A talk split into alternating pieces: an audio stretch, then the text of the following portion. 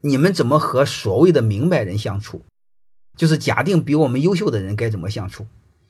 给你们谈一个事儿，你想问一个人，你不要问他表象的层面的事儿，就是最无聊的，你们认为是最最实用的，就是方法论层面的事儿，就是你告诉我这个怎么做，那个怎么做，这个别人没法说，这个别人真的没法说。你比如你问我该不该考研，我可以给你讲大道理，我不建议你考。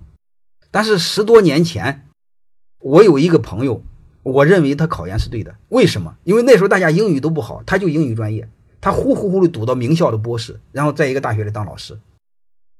但是他各方面的成绩都一般，但是你也不影响人家现在很舒服。就是从世俗的观点来说，就是他付出的很少，他得到的很多。就是你表象那个层面的事，你们不要和我问，我真不知道。包括有时候你们。从微信里群里问我，我没法回答。还有一个价值观我不知道。你比如有的人只看眼前利益，有奶就是娘；有的人想成就一番事业，有的人想兼济天下。我没法说，我没法回答你。什么可以问我呢？方法论层面是你不要问我，价值观判断你不要问我，你们一个人一个样。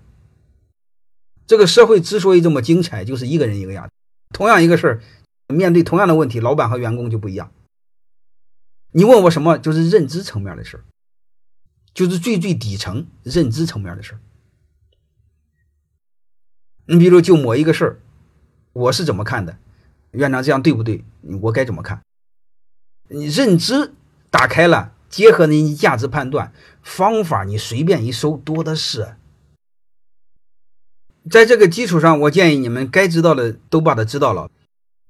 欢迎大家的收听。可以联系小助理加入马老师学习交流群：幺五六五零二二二零九零。